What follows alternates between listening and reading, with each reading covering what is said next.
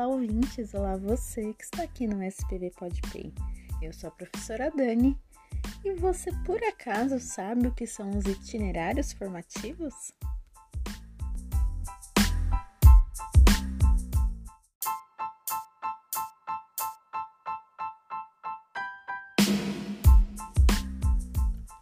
Você é aluno ou professor da Rede Estadual de Ensino de São Paulo, muito provavelmente você já ouviu falar sobre os itinerários formativos.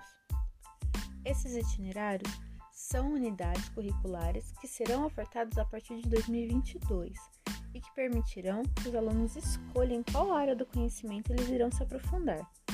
Ou seja, os alunos não terão mais as disciplinas, entre aspas, comuns como as conhecemos hoje, mas sim essas disciplinas serão aplicadas e voltadas para o interesse dos alunos. Essas unidades serão elaboradas dentro de quatro áreas do conhecimento, ou seja, a área das matemáticas, a área das linguagens, a área das ciências da natureza e a área das ciências humanas.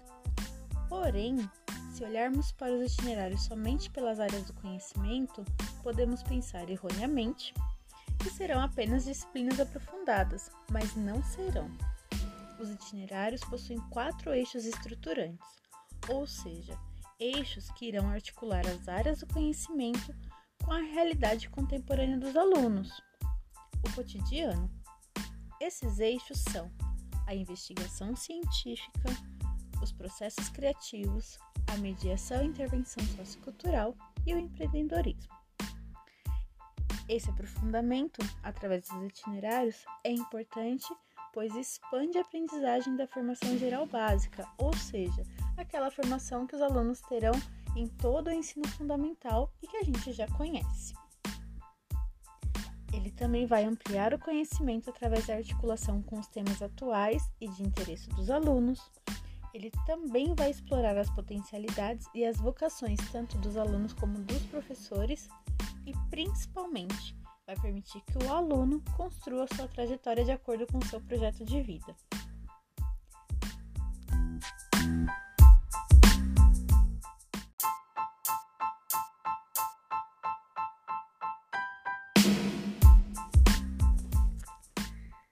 Então é isso. Eu espero que vocês tenham uma visão mais clara do que são os itinerários formativos e de como eles foram idealizados. Agora, Vamos observar como eles serão aplicados na prática. Muito obrigado por ficar comigo até aqui e até o próximo episódio.